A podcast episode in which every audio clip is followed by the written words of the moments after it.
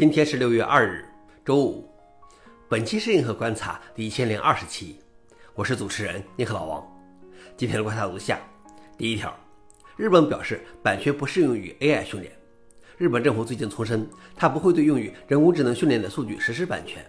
该政策允许人工智能使用任何数据，无论它是出于非盈利还是商业目的，无论它是复制以外的行为，还是从非法网站或其他地方获得的内容。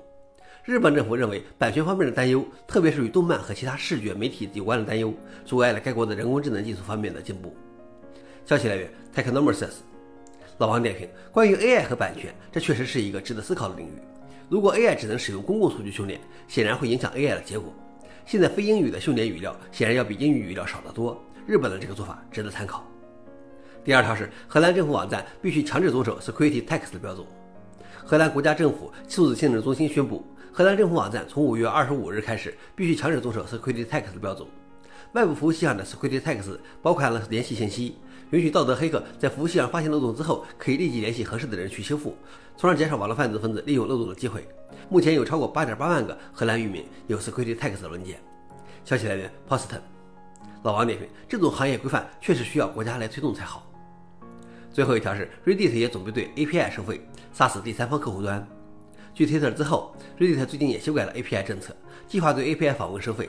开发者发现 Reddit 给出了一个无法接受的高价，五千万次请求一点二万美元，这意味着第三方客户端除了关闭别无选择。